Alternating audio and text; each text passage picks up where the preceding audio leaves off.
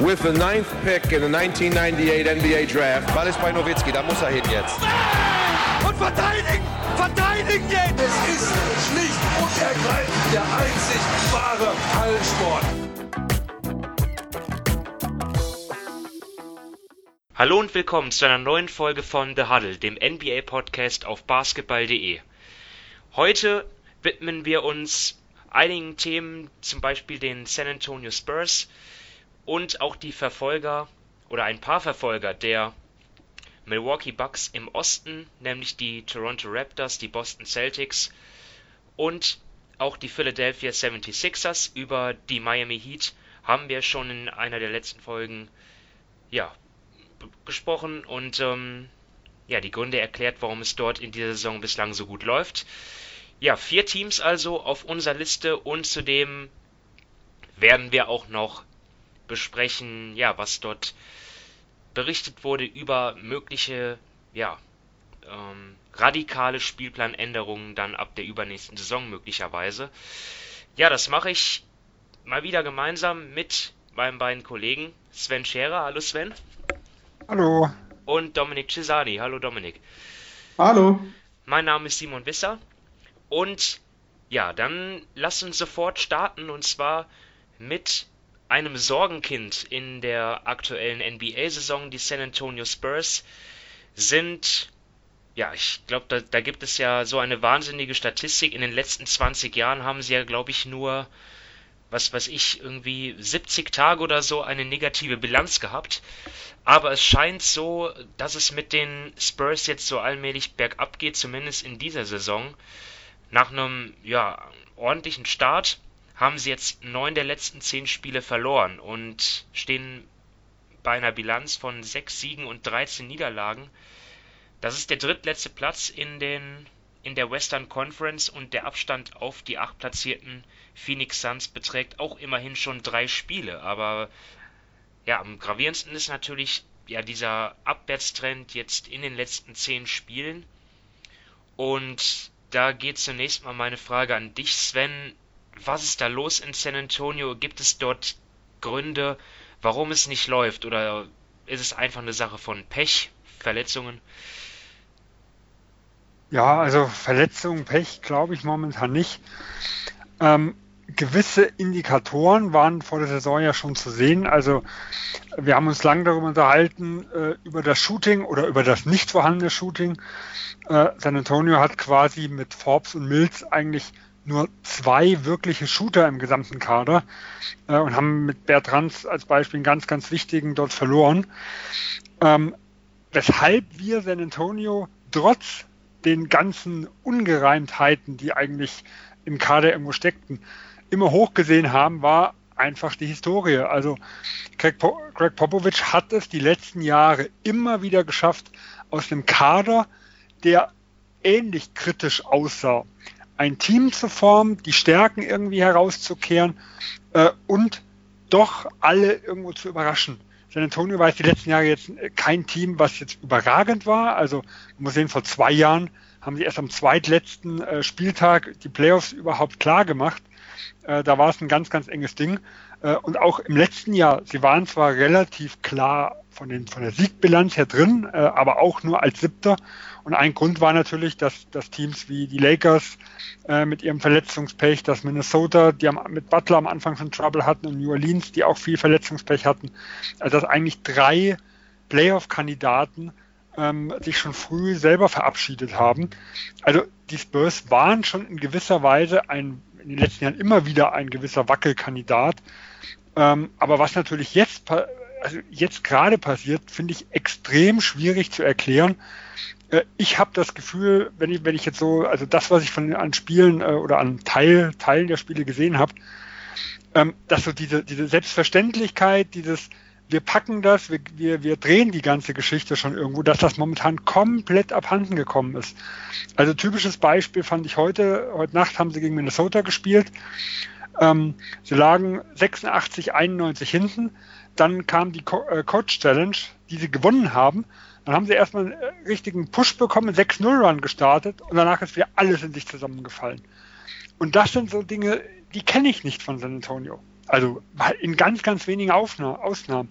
Egal wer in den letzten Jahren, ob XY äh, mal nicht funktioniert hat, mal nicht getroffen hat, irgendjemand ist immer in die Bresche gesprungen. Äh, und das funktioniert dieses Jahr überhaupt nicht. Und äh, klassisches Beispiel ist einfach die, die 29. Defensive. Ähm, sie waren im letzten Jahr mit Platz 19 ja auch schon eigentlich deutlich unter ihren Möglichkeiten, haben den besten Verteidiger eigentlich mit äh, DeJounte Murray ja zurückbekommen äh, und sind zehn Plätze schlechter. Also da, das kann man sich einfach, also als wenn, wenn man sagt, wenn da nicht irgendwas nicht stimmt in dem Kader, also egal ob Selbstvertrauen oder ähm, oder, oder vielleicht ist ja auch die, die Teamchemie oder keine Ahnung, das kann man sich eigentlich nicht erklären, äh, wie ein Team, das eigentlich immer gut strukturiert war, gut aufgestellt war, äh, den, ich glaube, der war im Defensive-Team noch vor zwei Jahren, äh, den Spieler zurückbekommt und um zehn Plätze weiter absackt. Äh, und wir hatten eigentlich, glaube ich, eher Bedenken, was die Offensive noch mit angeht. Also die Offensive ist auch ein bisschen schlechter geworden, aber die Defense deutlich schlechter. Und äh, momentan bin ich auch ein bisschen ratlos. Also die, die, die Statistiken sagen, äh, da, da gibt es schon einiges, was, was, irgendwo, was irgendwo kritisch ist.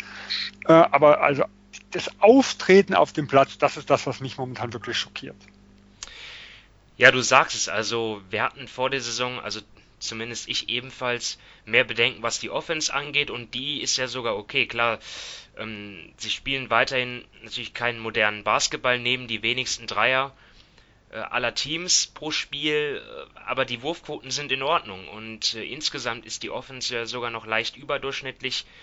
Aber ich war ja auch eher optimistisch, was die Playoffs-Chancen angeht, eben weil ich mir auch nicht vorstellen konnte, dass die Defense ähm, schlechter ist als im Vorjahr, wo sie ja schon ja so ungefähr 20. waren im Defensivrating und jetzt sind sie tatsächlich dann nochmal schlechter. Dominik, äh, ja, hast du da vor allem defensiv irgendwie ein generelles, irgendwie ein strukturelles Problem erkannt? Ja, ich glaube, wenn man sich jetzt mal so die, äh, die fünf meistgenutzten Lineups ansieht, dann sind vier davon klar negativ, eines ist positiv im Net-Rating und von diesen fünf Lineups sind vier immer mit Aldridge und DeRozan. Also es ist klar, dass die beiden in den meistgespielten Lineups vorhanden sind und wenn ich da weiter schaue, es ist egal, wenn man sich mal ansieht, ob das Team schnell spielt oder langsam, sie sind immer schlecht. Und ja, du hast es mit der Defense eben schon angesprochen, sie, sie ähm, forcieren kaum Turnover, was natürlich auch immer so ein bisschen, ja, eine Glaubensfrage, sage ich mal so. Das ist ja nicht gegeben, dass das von jedem Team forciert werden kann, aber da sind sie beispielsweise auf dem letzten Platz die gegnerische Field Goal Quote ist auch sehr, sehr hoch. Also ich glaube einfach, sie haben, was früher so ihr System wirklich ausgemacht hat, mit einem Superspieler in der Mitte wie Tim Duncan und so weiter oder dann guten Flügelverteidigern, das fehlt ihnen jetzt einfach. Mit ihnen in der Mitte, wenn dann Aldridge ihr quasi ihr Big Man ist, wenn, wenn Pöltl nicht spielt, dann hast du mit der Rose natürlich immer eine Schwachstelle. Auch ein Trey Lyles oder so weiter, das sind ja keine guten Verteidiger. Es ist einfach so und das ist in der heutigen NBA einfach ein Riesenproblem und das kann selbst ein, ein Popovic dann nicht mehr ausmerzen. Ihr habt es schon angesprochen, sie hatten letztes Jahr schon eine unterdurchschnittliche Verteidigung, jetzt dieses Jahr ist es nochmal schlechter geworden und ja, meiner Meinung nach hängt einfach alles davon ab, denn offensiv sind sie jetzt nicht gut, sage ich mal, aber ganz okay und wir müssen ja einfach sehen, wir haben sie alle so rund um Playoffs, ja, nein, also nicht irgendwie auf Platz 5 oder so weiter, sondern wirklich entweder gerade noch in den Playoffs oder nicht drin. Also kein wirklich gutes Team, sondern ja, ein, ein, ein ordentliches Team. Und wenn man da so ein bisschen die Erwartungen anpasst, dann glaube ich, ist das offensiv ganz in Ordnung, aber eben defensiv fehlt es einfach, ja, überall. Also da da fehlen ihnen die, die, da fehlt ihnen die, die individuelle Klasse, sage ich mal. Da fehlen ihnen gerade auch im Westen mit den ganzen guten Flügelspielern so ein bisschen die Stopper. Auf den kleineren Positionen ist das ja mit, mit, mit, ähm, mit White ganz in Ordnung. Also da weiß man ja, dass er eigentlich gut verteidigen kann, aber eben dann auf den wichtigen Positionen, gerade wenn es Richtung Ring geht oder an, auf den größeren Flügeln, da fehlt ihnen einfach derzeit enorm das Personal, um da gegen die ganzen anderen Teams gerade im Westen entgegenzuhalten. Ich finde gerade auch äh, Lamarcus Aldridge hat, finde ich, nachgelassen im Vergleich zur letzten Saison. Also mir hat er in den letzten Jahren als Center äh, auch defensiv eigentlich ganz okay gefallen. Also es ist jetzt kein äh, elitärer Verteidiger gewesen, aber ich fand ihn jetzt auf Center zum Beispiel deutlich interessanter wie auf Power Forward. Äh, in diesem Jahr gefällt er mir nicht mehr so gut. Äh, und was, was auch, finde ich, äh, irgendwo schockierend ist, ist die, die Klatschstatistik der Spurs. Also das war ja immer einer der ganz, ganz großen Stärken also der letzten Jahre und auch im letzten Jahr, wo wir auch schon ein Team mit äh, Aldridge und DeRozan irgendwo hatten. Also das Team um Duncan, um die Flügel Leonard und Green, das ist ja auch schon zwei Jahre äh, irgendwo her. Äh, also ich habe es mir rausgefunden, im letzten Jahr waren sie in den Klatschsituationen 24 Siege, 16 Niederlagen bei plus 1,2 äh, Net-Rating. Davor dem Jahr 2017 davon 29, 14, immer mit, mit äh, positivem Net-Rating. Dieses Jahr nur zwei äh, Spiele gewonnen und neun verloren mit einem Net-Rating von minus 46,4. Also wenn es hart auf hart kommt, gehen sie dieses Jahr äh, in den engen Spielen komplett unter. Äh, und genauso finde ich auch äh, der, der viel gepriesene Heimvorteil, den San Antonio immer hatte. Also im letzten Jahr waren sie bei 32 Siegen äh, und 9 Niederlagen nur. Sie sind jetzt bei 4 zu 6. Also sie haben jetzt schon fast so viele Niederlagen geholt nach 10 Heimspielen wie letztes Jahr in der gesamten Saison. Äh, also irgendwo die gesamten Stärken, die sie haben, gehen dieses Jahr komplett über Bord. Und das ist äh, ja wirklich schockierend. Also bisher. Wie gesagt, abschreiben äh, sollte man sie natürlich noch nicht. und man sieht ja auch, momentan wird ja viel getüftelt. Äh, Anfang der Saison war ja Murray in der, in der Starting Five. Ähm, nur er und DeRozan, äh, die haben off funktionieren ja offensiv überhaupt nicht. Also äh, die ergänzen sich nicht gut, die nehmen sich die Stärken irgendwo weg. Das war ja auch eines, sagen wir mal, eher der Problemfälle, die wir am Anfang irgendwo gesehen hatten. Ähm, jetzt ist ja Murray auf der Bank äh, und White startet und äh, sie versuchen die zwei ein bisschen zu staggern, weil die, weil die zwei einfach überhaupt nicht zusammenpassen. Aber da wird halt noch sehr, sehr viel experimentiert. Lyles, der am Anfang ja ähm, viel gestartet ist, der ist jetzt ja auch erstmal raus. Heute Nacht haben sie ja mit Pöltl, Pöltl gestartet und wieder mal mit zwei Bigs. Äh, also ich glaube, da, da ist noch viel Arbeit in San Antonio vor sich und momentan profitieren sie eigentlich nur noch davon, dass einige anderen ja auch strugglen und dass eigentlich der Westen momentan nicht so stark zu sein scheint, wie wir vor der Saison angenommen haben. Ich finde halt das spannend, was die beiden ja, Stars des Teams betrifft, weil DeRozan und Aldridge verdienen ja nicht nur diese Saison jede Menge Geld, sondern auch ja, Aldridge hat ja auch nächste Saison, steht ja noch unter Vertrag mit 24 Millionen. DeRozan hat dann eine Spieleroption. Er kann also im Vertrag bleiben, ebenfalls bis 2021. Ja, so Trade-Gerüchte gab es schon. Es wurde schon diskutiert, irgendwie DeRozan, vielleicht Rückkehr nach Toronto, äh, Fragezeichen. Ähm, weiß ich jetzt nicht, wie viel da dran ist, ob das Sinn macht, meiner Meinung nach nicht so viel.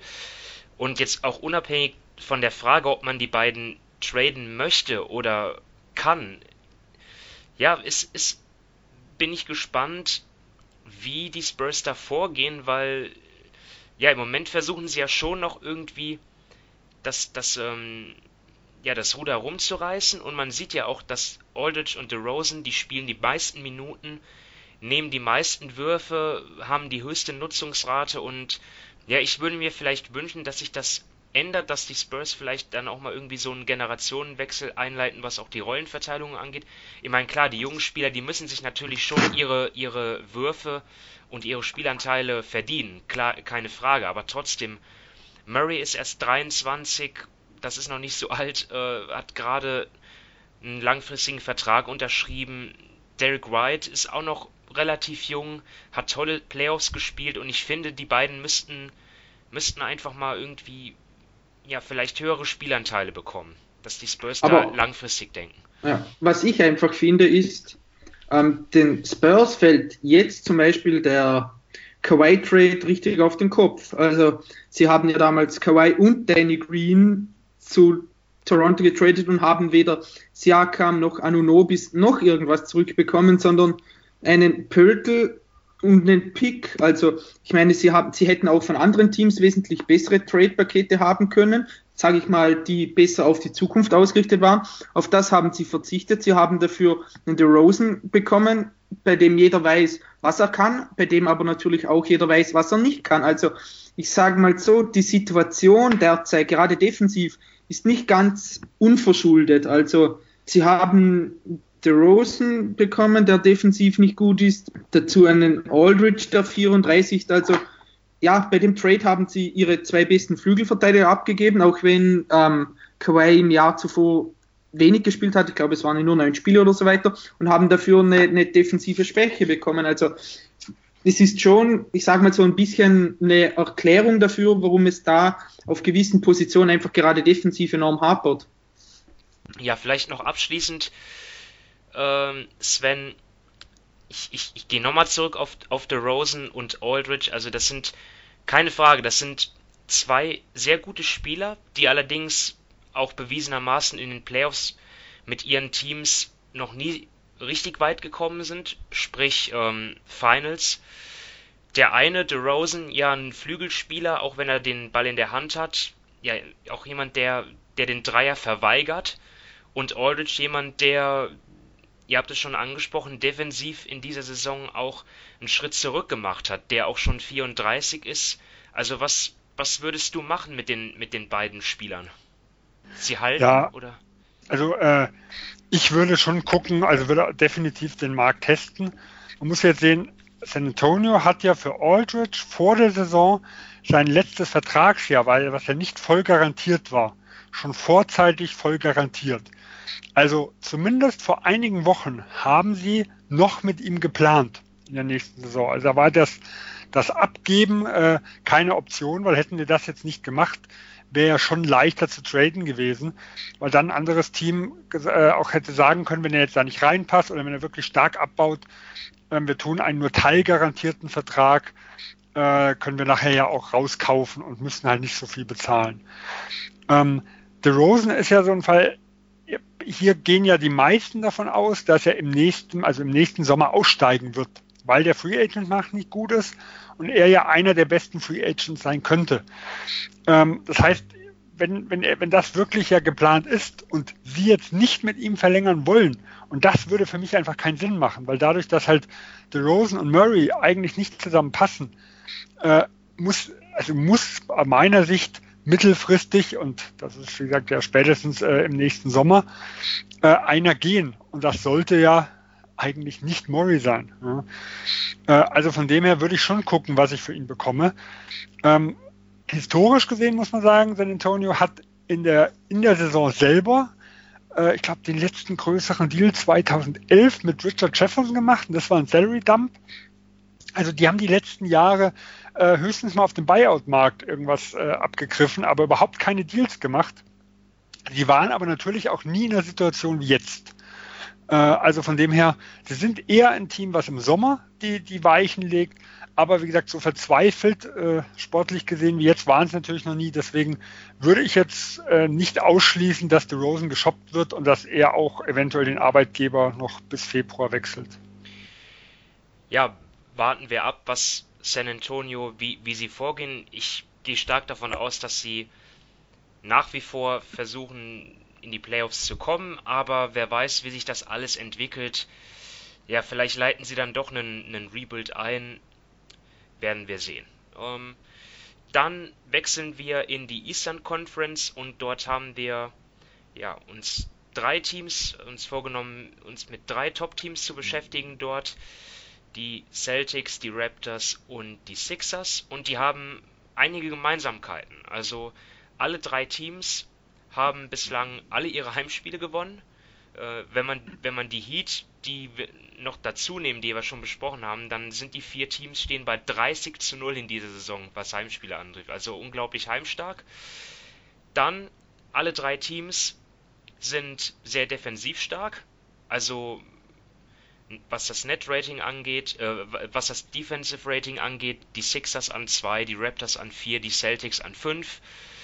Ja, und auch im Net-Rating dann halt alle unter den Top 10. Also wir, wir sprechen hier wirklich über sehr, sehr gute Teams in der bisherigen Saison und vielleicht beginnen wir beim amtierenden Meister, den Raptors, die, obwohl sie Kawhi Leonard verloren haben und Danny Green im, im Sommer und obwohl Sergi Barker und Lowry einige Spiele verpasst haben, ja, stehen sie richtig gut da. Also klar, man muss, man muss sehen, die, die Leistungsträger, die noch übrig sind, die werden natürlich im Moment hart gemolken, was die Minuten angeht. Ja, Fred Van Vliet spielt äh, mehr als 37 Minuten pro Partie, Pascal Siakam auch knapp 37. Ja, aber es sind auch andere Spieler, die dann auch einfach in die Bresche springen. Marc Gasol spielt nicht mal eine überragende Saison, außer gegen Joel Embiid. Ähm, dann, ja, aber sie, sie haben dort einige Leute gefunden, dann auch wieder, die ja richtig gute, richtig toll spielen. So Spieler wie Terence Davis oder Chris Boucher, die ja ungedraftet waren und jetzt äh, in der Rotation sind und wirklich ihren Teil beitragen. Also Dominik, ähm, Chapeau, was die Raptors da leisten, oder? Definitiv. Also ich muss ehrlich sagen, sie erinnern mich so von dem Ganzen her an die Spurs in ihren guten Jahren, denn egal wer da spielt, das System passt einfach. Egal welcher Spieler reinkommt, er weiß, was er offensiv zu tun hat, was er defensiv zu tun hat.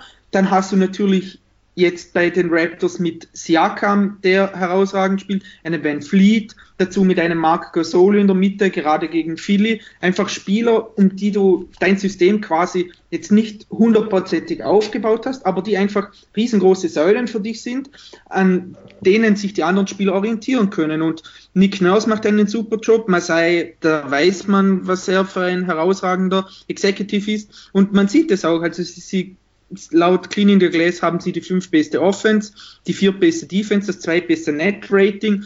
Also die sind einfach wirklich ein, ein tiefes Team, ein sehr komplettes Team und man sieht da gerade in der Regular Season einfach, wenn jeder weiß, was er zu tun hat und das jede zweite Nacht, dann ist das ein enormer Vorteil gegenüber Teams, die wirklich noch relativ neu sind, die einen großen Wechsel hatten oder die einfach wesentlich inkonstanter sind. Und da muss man ein großes Lob an die Raptors machen, denn ich meine, man rechnete ja wirklich damit, dass in die Playoffs kommen. Wir haben sie ja auch, oder einige so auf circa 50, 50 Siege, vielleicht ein bis zwei weniger getippt, aber sie spielen da voll mit. Sie haben ja auch schon schwere Spiele auswärts gewonnen, zu Hause. Also ich glaube, sie haben ja auch den, den, ja, das ist einfach sehr, sehr gut, was sie machen und mir gefällt das wirklich.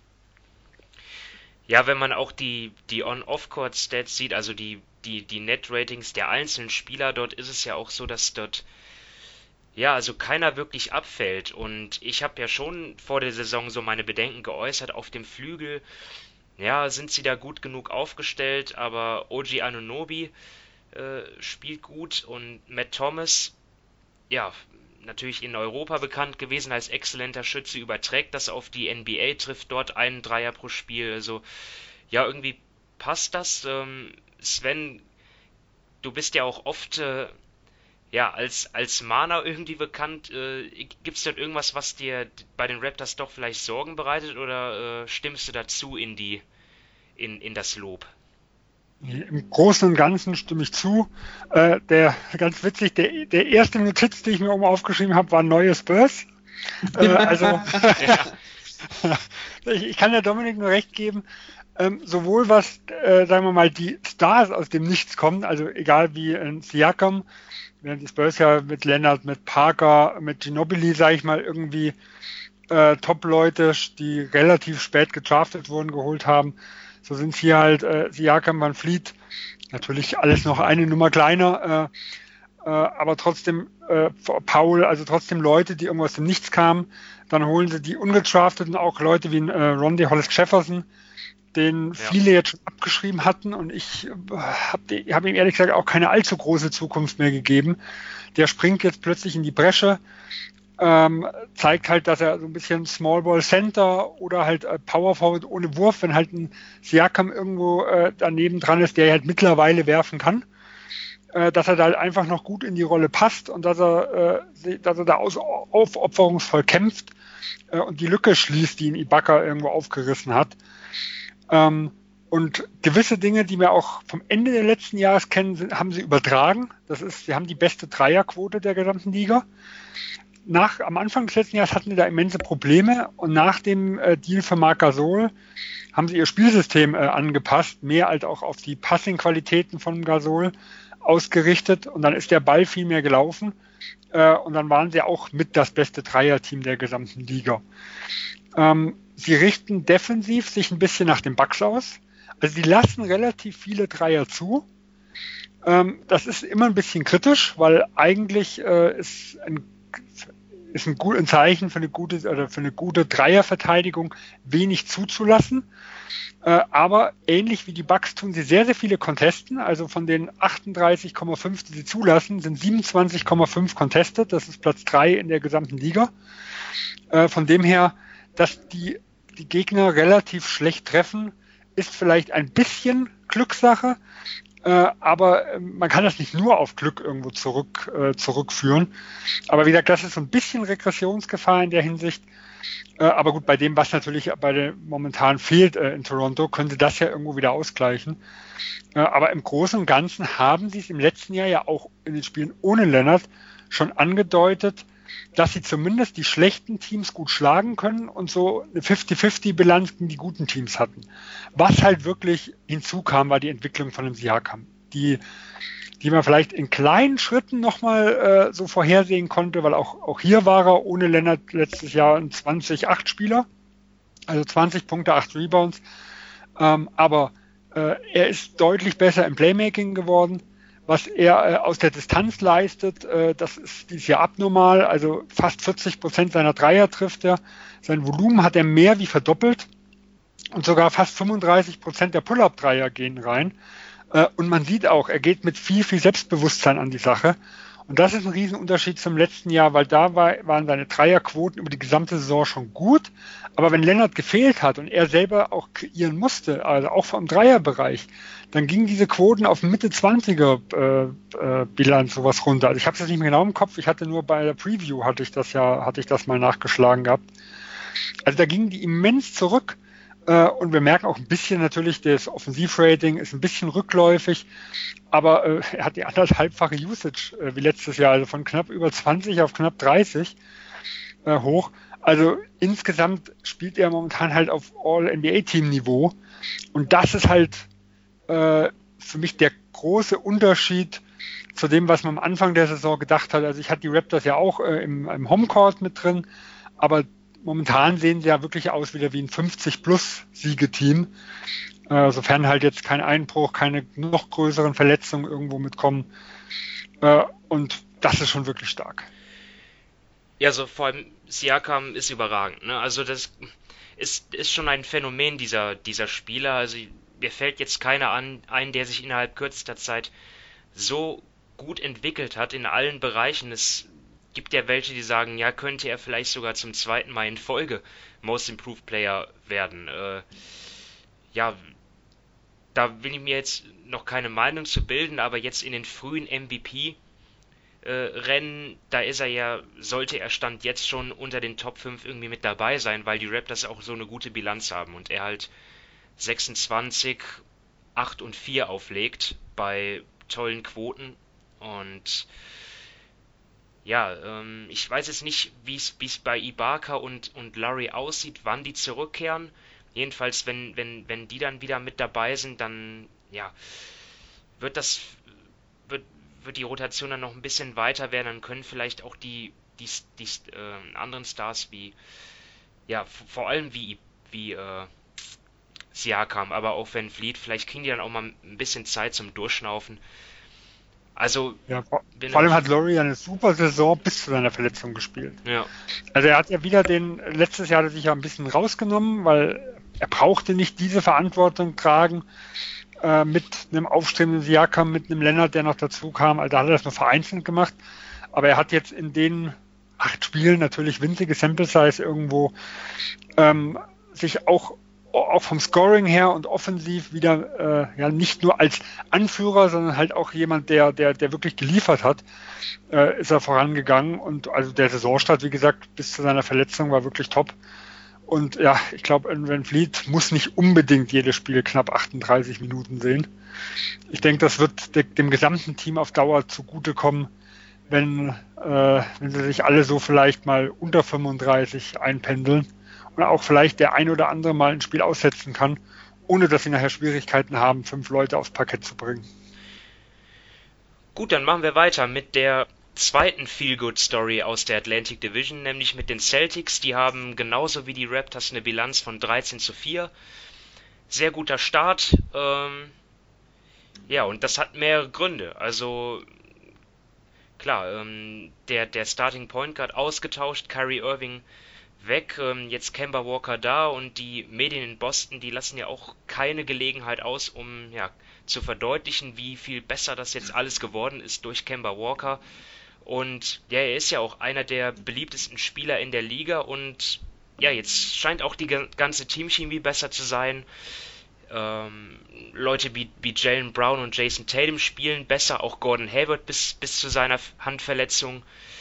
Und ja, selbst das Gerede darüber, dass man auf den großen Positionen zu schlecht besetzt sei, ist, ist auch ein bisschen eingeschlafen, weil ja auch nicht nur Enes Kanter von der Bank, sondern vor allem auch Daniel Theiss als Starter das bislang sehr gut macht. Also ist auch, auch erfreulich, das aus deutscher Sicht zu hören, ähm, dass, dass er wirklich dort ja das sehr gut macht. Ich habe zwei Podcasts, ich, ich habe zwei Podcasts mal an einem Tag gehört vor kurzem von Bill Simmons und ähm, Zach Lowe, also zwei ja der renommiertesten Journalisten dort und die haben beide in ihren Pods äh, Thais wirklich gelobt. Also ähm, ja, auch dort ist die Frage, brauchen die Celtics dort überhaupt ein Upgrade während der Saison? Ist nicht vielleicht die Position des Backup Point Guards dann von, von größerer Bedeutung? Ja, aber, aber Sven, ich über, du, du bist ja ähm, näher dran an den Celtics. Du kannst ja vielleicht einfach mal deine Eindrücke teilen, warum es jetzt so viel besser läuft als äh, 2018, 19. Ja, wo, wo soll ich anfangen? Gar nicht so einfach. Nee, also, ja, es sind wirklich einige Dinge, die sich in Boston geändert haben. Ähm, ich sage mal, das Wichtigste ist, wir sehen, was die gesamte äh, Einstellung, Teamchemie, also was man nach außen hin sieht, äh, zumindest auf dem Feld, die Celtics von vor zwei Jahren schon irgendwo wieder. Ähm, Im letzten Jahr war ja einer der wenigen Jahre, wo ein Team unter Brad Stevens äh, unterperformt hat. Also das Net-Rating war im letzten Jahr ja auch gut. Die Bilanz war es nicht. Äh, vom Net-Rating hätte deutlich besser dastehen müssen. Äh, und die Jahre davor war es ja eher so, dass sie vielleicht nicht so, äh, also optisch gesehen, nicht so das ganz attraktive Team mit dem ganz hohen Ceiling waren, äh, aber sich immer wieder ins Spiel zurückgekämpft haben äh, und nie aufgegeben haben und wie gesagt, das ist im letzten Jahr überhaupt nicht gewesen. Im letzten Jahr haben sie zig Spiele in der Endphase verloren, weil sie schon das Ganze viel zu früh abgehakt hatten. Äh, und in diesem Jahr sehen wir wieder die Celtics von vor zwei und vor drei Jahren. Äh, und man sieht es auch ganz krass, wenn man mal das Net-Rating in der ersten und in der zweiten Halbzeit vergleicht. In der ersten Halbzeit stehen sie bei plus 2,3, in der zweiten bei plus 11,7. Ähm, wir haben zig Spiele gesehen, wo sie, wie häufiger in der gesamten Vergangenheit, einen mittelmäßig bis schwachen äh, Start hatten und sich im Laufe des Spiels immer wieder zurückgekämpft hatten. Also keine Führung des gegnerischen Teams ist irgendwo hoch genug. Ich denke so, äh, wer so ein bisschen was verfolgt hat, die, das Milwaukee-Spiel, da haben sie, glaube ich, 18 Punkte aufgeholt. Gegen Denver waren sie 20 hinten und sind nachher noch bis auf den äh, Schlusswurf rangekommen. Also das Ding hätten sie auch fast noch gedreht. Das sind Dinge, die wir im letzten Jahr nicht gesehen haben. Äh, und das ist, man sieht halt auch, das Team spielt zusammen. Äh, da, da, muss man auch Kemba Walker mitnehmen, der ein immens gutes Gefühl dafür hat, wann er offensiv als Scorer übernehmen muss und wann er sich ein bisschen zurückhält und einfach äh, bisschen mehr um, um die Blocks geht oder sich freiläuft, einfach Offball spielt und ja, egal ob Brayton, äh, äh, Brown, Smart oder Hayward vor seiner Verletzung äh, machen lässt. Äh, er macht das schon, er macht das schon wirklich hervorragend. Ich denke, ein ganz wichtiger Faktor ist auch, sie haben die, die Turnover immens reduziert. Also sie sind momentan das äh, Team mit den wenigsten Turnovers der Liga. Ähm, und forcieren auch die sechs meisten. Äh, also das, das ist, äh, das ist äh, deutlich besser wie jetzt im letzten Jahr. Und auch die Balance äh, der Offensive ist deutlich besser geworden. Also im letzten Jahr war es ein Team, was nahezu nicht, also was ganz äh, wenig zum Ring gekommen ist, mit ganz wenigen Drives. Da sind sie jetzt vom, vom, vom weit hinten Platz ins Mittelfeld gerückt. Äh, und andersrum, sie haben sehr, sehr viele Midranger genommen. Also das ist auch äh, natürlich vor allem Kyrie Irving gewesen, der das ja auch darf. Also das ist ja kein Problem. Aber natürlich auch äh, Jason Tatum. Und die anderen haben sich ein bisschen anstecken lassen. Äh, und auch dort sind sie ins Mittelfeld gerutscht. Also einmal, äh, jedes Mal von den negativen äh, Bilanzen haben sie das deutlich verbessert. Ähm, also da, da ist schon einiges an Steigerungspotenzial noch mit da gewesen. Und, und äh, gerade defensiv muss man auch sagen, sie waren ja auch vor El, äh, El Horford ein gutes Defensivteam. Und das haben sie wieder gezeigt. Also hier sind Patrick Stevens hier wieder sehr, sehr gut aufgestellt. Äh, und wie du schon angesprochen hast, also gerade Daniel Theiss, der spielt eine wirklich wichtige Rolle. Ich weiß nicht, äh, ob er jetzt den, der Center ist, den ich in verschiedenen Playoff-Matchups unbedingt haben wollte. Er ist ein bisschen klein, ein bisschen schmächtig. Äh, gerade wenn es nachher gegen Team wie zum Beispiel Philadelphia geht, da haben sie im ersten Spiel auch richtig eins auf den Deckel bekommen. Also es war wirklich das einzige Spiel, wo sie nicht konkurrenzfähig waren. Aber ansonsten, der, der kennt das System, der weiß, wo er hinlaufen muss, der macht offensiv bei den ganzen Talenten, die er um sich hat, nur das Nötigste, äh, aber er macht halt die, die Drecksarbeit und die wichtigen Dinge, die irgendwo dazugehören. Und von dem her ist er momentan ein ganz, ganz wichtiger, eine ganz, ganz wichtige Säule beim Erfolg der Celtics. Und als er auch mal ein paar Spiele gefehlt hat, hat man es gemerkt, wenn ein Kanter oder auch ein Robert Williams, der so seine Momente hat, aber halt noch sehr, sehr roh ist, wenn die ihn ersetzen mussten. Ja, wow, da haben wir die Celtics eigentlich äh, fast in einem Take schon abgefrühstückt, aber trotzdem. Das ist, nur, das ist nur die Hälfte von meinen Notizen. Ach, du hast dich schon zurückgehalten, okay. ja, ich wollte euch ja auch nochmal dran lassen. ja, ähm, dann, dann noch eine Frage an dich, Dominik. Ähm, ja, abgesehen jetzt davon, dass, dass die Stimmung wieder gut ist, was natürlich ja so ein Spiel, so, so ein Team generell dann auch besser macht, einfach. Gibt es irgendwie einen, einen ähm, Spieler, den du hervorheben kannst, der dir deutlich besser gefällt als letzte Saison? Also klar, Gordon Hayward kann man vielleicht eh nennen, weil zweites Jahr seiner, nach seiner Verletzung. Aber ansonsten, ja, hast du vielleicht sonst einen Spieler, den, den du deutlich verbessert siehst?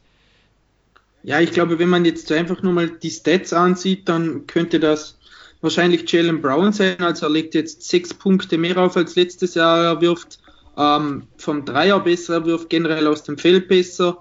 Ähm, ja, ich glaube einfach, ich meine, ich gehe einfach mal davon aus, dass sich ein junger Spieler entwickelt sich natürlich nicht Jahr für Jahr gleich, aber ich gehe einfach mal davon aus, dass er so ein Spieler wie er einfach immer wieder mal Fortschritte macht und man muss einfach auch wieder darauf zurückkommen, auf, auf generell auf das Team. Das hat ja letztens Danny Ainge im Interview gesagt. Ähm, er hat letztes Jahr bei der Kaderzusammenstellung Fehler gemacht. Er hatte viel zu viele Spieler, die dachten, sie wären quasi der Mann, sie müssen den Ball haben. Denn das hat er als Fehler eingesehen. Ich glaube, das hat er diesen Sommer sehr gut korrigiert. Manchmal beabsichtigt, bei Kyrie zum Beispiel, manchmal unbeabsichtigt, vielleicht bei Al Horford, sage ich mal. Aber allgemein passt jetzt der Kader, finde ich, sowohl auf dem Feld als auch neben dem Platz wesentlich besser zusammen.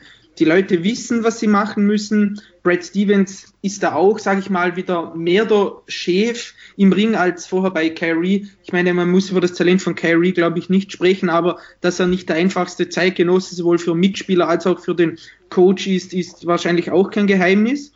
Jetzt ist da so ein bisschen so ein, äh, ich sage mal so, ja, ein, ein Störfaktor weg und das spielt Brad Stevens sicher auch in die Karten und ja, ich glaube einfach, das Team an sich hat sich zusammengerissen. Jetzt ähm, Jalen Brown eben auch das, was ich jetzt gesehen habe. Ich finde, er, er macht weniger dumme Sachen, sage ich mal. Das ist mir letztes Jahr so ein bisschen aufgefallen. Da waren dann Dinge dabei, die habe ich in seiner zweiten Saison nicht gesehen. Da habe ich mir schon gedacht, hm, warum machst du das jetzt? Irgendwie willst du was zeigen. Ich finde, da ist er jetzt dieses Jahr sehr verbessert. Eben die Quoten sind besser geworden. Sein Offensivrating ist besser geworden. Also ich glaube einfach, dass die alle generell davon profitieren, dass da der Kader ein bisschen ausgetauscht wurde, dass da ähm, einfach jeder sich auch in gewisser Art und Weise hinterfragt hat. Und das zeigt sich einfach. Im Basketball ist doch nicht immer nur die individuelle Qualität entscheidend, entscheidend sondern eben auch insgesamt die Kaderzusammenstellung, die Kaderchemie und das zeigt sich sowohl bei Toronto, man sieht es, aber auch jetzt natürlich bei den Celtics. Also ich kann der Dominik bei Jalen Brown nur zustimmen. Also wenn man mal jetzt den letztjährigen verletzten äh, Gordon Hayward oder nach seiner Verletzung wieder langsam reinkommt, Gordon Hayward rausnimmt, äh, ist Jalen Brown meiner Meinung nach ganz klar der Most Improved Player der Boston Celtics.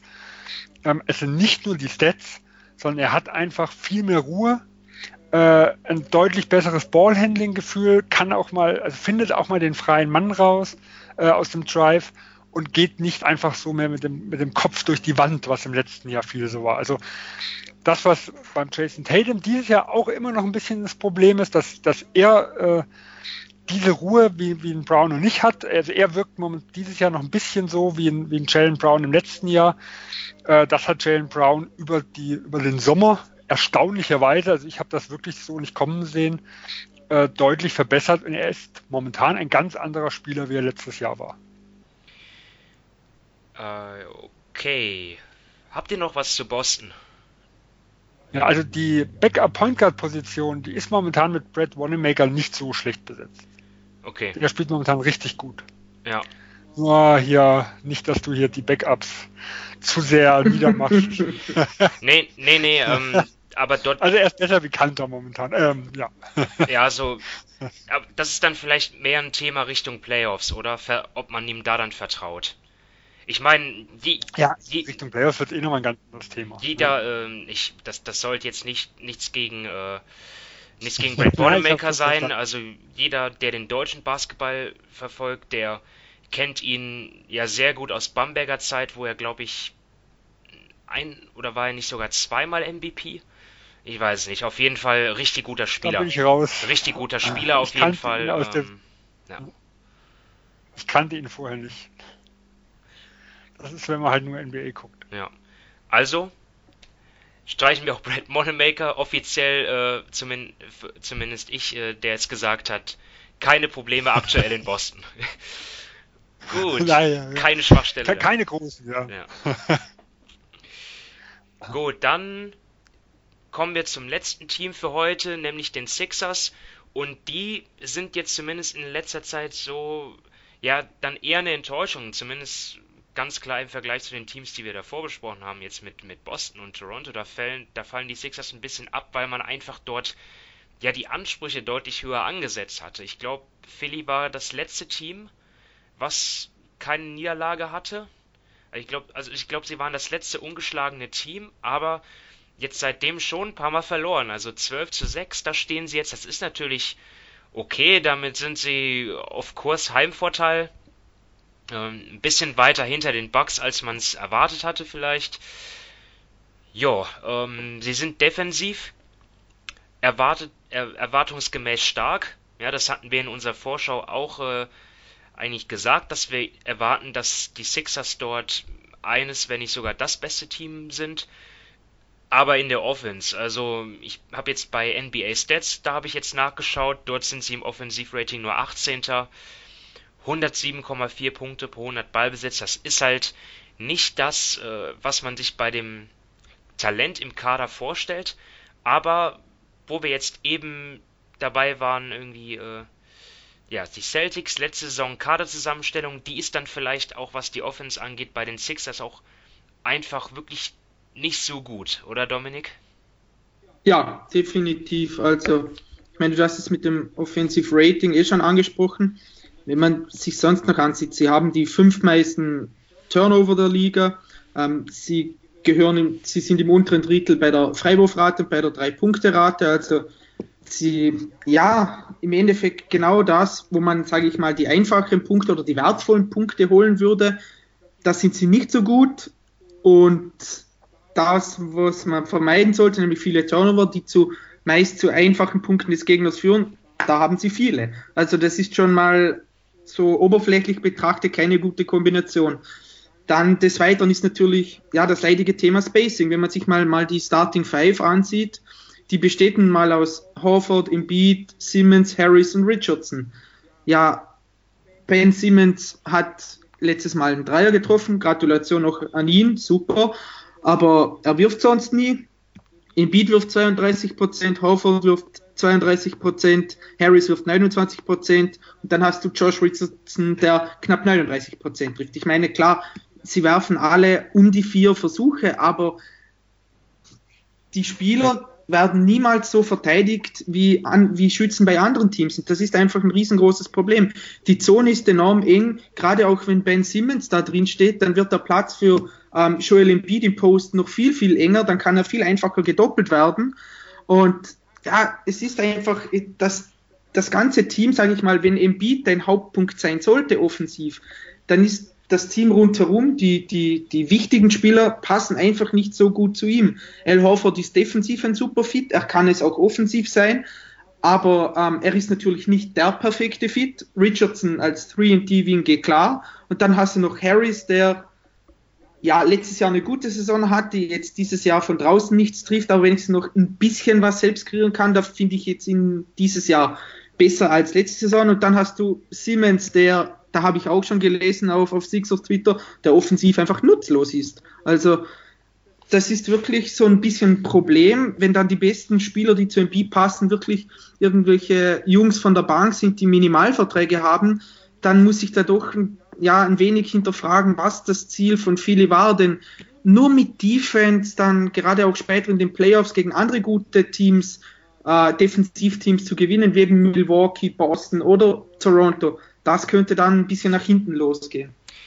Ja, so nutzlos ist natürlich ein hartes Wort zu Ben Simmons. Ja, er spielt 8 Assists pro Spiel und legt 12,7 Punkte auf.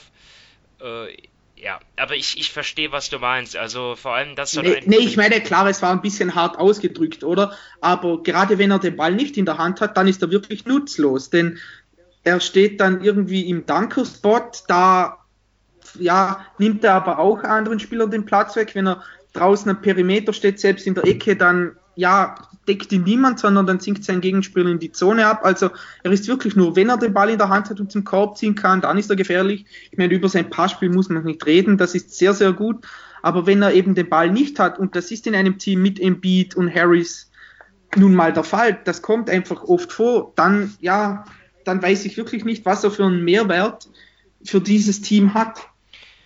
Ich glaube, das Spacing-Problem hast du ganz extrem gesehen in dem Spiel gegen Toronto vor einigen Tagen, also dieses berüchtigte Null Punkte von dem Beach-Spiel.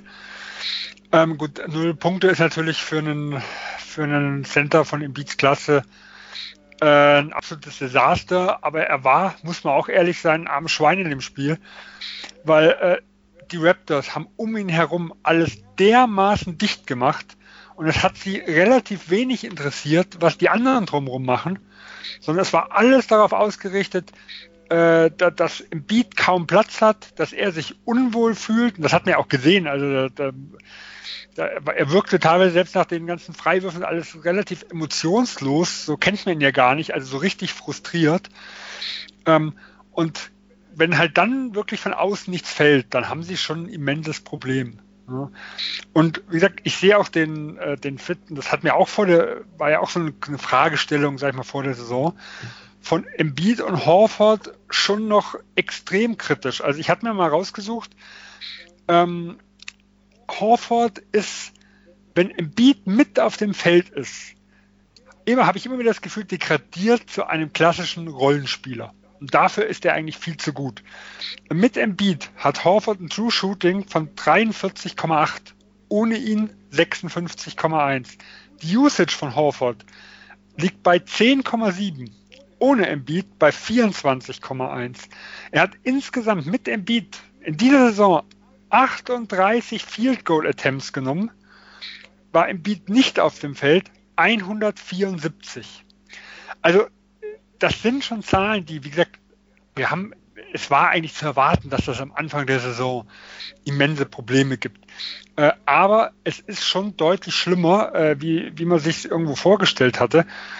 Äh, und ich habe das Gefühl, momentan experimentieren sie noch. Also heute Nacht war gegen die Kings, glaube ich, haben sie gespielt.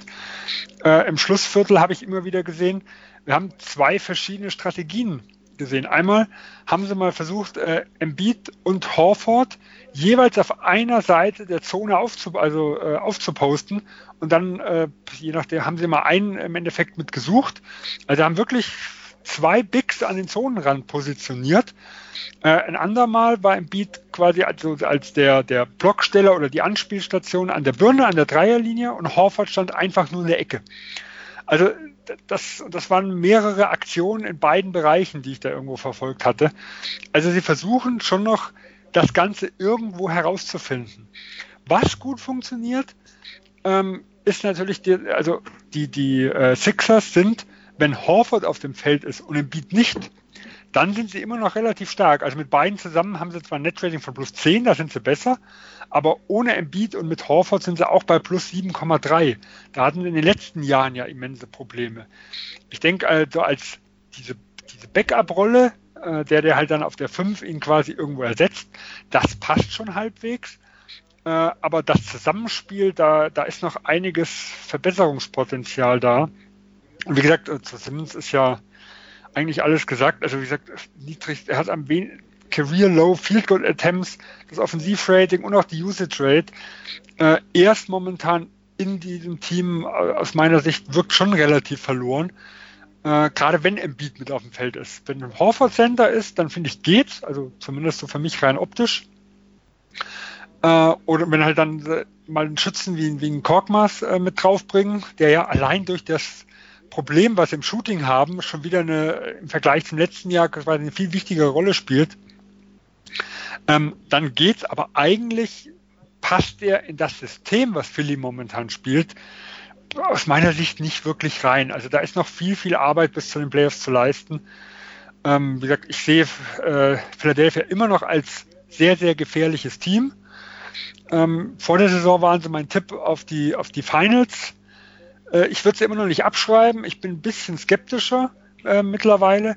Und vor allem ein gewisses ein Risiko, was ich sehe, ist halt, momentan ist es im Osten vorne noch relativ eng. Ähm, dieser, dieser, äh, dieser Vorausmarsch der beiden Teams, Milwaukee und Philly, die ich vor der Saison prognostiziert hatte. Also ich hatte, ich glaube, Philly als zwei bei 54 und den dritten dann bei Ende 40, bei 49, 50 mit Boston. Ähm, der ist momentan nicht da. Also es ist, es ist sehr, sehr eng. Und dadurch kann es ja auch passieren, dass es gar nicht mal das Aufeinandertreffen zwischen, äh, äh, zwischen Milwaukee und Philadelphia gar nicht mal unbedingt ein Conference Finals sein muss, sondern je nachdem, äh, wer sich wo positioniert, kann es ja sein, das kommt schon äh, in Runde zwei und das wäre ein absolutes Desaster für das Team, was irgendwo verlieren würde. Wenn man jetzt in dem äh, Osten, was man vor der Saison zumindest prognostiziert hätte, wenn dort eines dieser Teams in Runde 2 schon nach Hause gehen müsste. Ja, so der offen wirklich, der, der Osten wirklich offener als vor der Saison von den meisten erwartet, kann man sagen. Mein Schlussfazit zu den Sixers ist einfach, ja, was ja auch schon gesagt habt, für mich liegt einfach der Hase im Pfeffer einfach beim, beim Spacing und dem Shooting. Ja, also die Sixers, die haben ja Leute, die gut treffen von draußen, wie Raul Neto, Kylo Quinn, Trey Burke oder auch Matisse Thibel. Aber das sind einfach nur Ergänzungsspieler, die auch dann nicht so viele Dreier dann auch nehmen. Es, es kommt dann wirklich darauf an, dass von den Top 5 aus der Starting 5, dass, dass zumindest einer von denen dort zuverlässig trifft. Also Ben Simmons wirft gar nicht, ja, hat erst einen wirklichen Dreier genommen aus der Ecke, den getroffen. Äh, Josh Richardson ist, ist der einzige dann von, von den anderen, die der es solide macht. Joel Embiid, da würde man sich eigentlich gar nicht wünschen, dass der überhaupt vier Dreier nimmt, aber ähm, das muss er halt, um dann vielleicht auch mal irgendwie für ein bisschen Platz zu sorgen. Und ja, da, da kommt es für mich einfach dann auch da, da ist für mich dann auch einfach Tobias Harris in der Verantwortung, der jetzt so viel Geld verdient und der muss einfach besser treffen als 29 Prozent. Also ich habe jetzt nicht alle Spiele gesehen. Ich, ich weiß nicht, woran es liegt, ob er, ob, ob er einfach keine freien Würfe bekommt oder ob, ob, es, ob er wirklich irgendwie in der, in der Formkrise ist, in der Wurfkrise ist, aber das muss einfach deutlich besser werden. Es muss dort einen geben, der wirklich so zu respektieren ist. Äh, das dass die anderen machen. Weil abgesehen von seinem Wurf, der momentan einfach nicht fällt, finde ich, dass Tobias Harris keine schlechte Saison spielt. Also ich finde, äh, er, er, macht ein, er bringt ein bisschen Shot Creation. Also er ist von seinen Fähigkeiten limitiert. Also er ist natürlich niemand, der einen Jimmy Butler irgendwo ersetzen kann, äh, wenn es halt darum geht, dass, dass, dass jemand außer den Bigs da irgendwo was kreiert.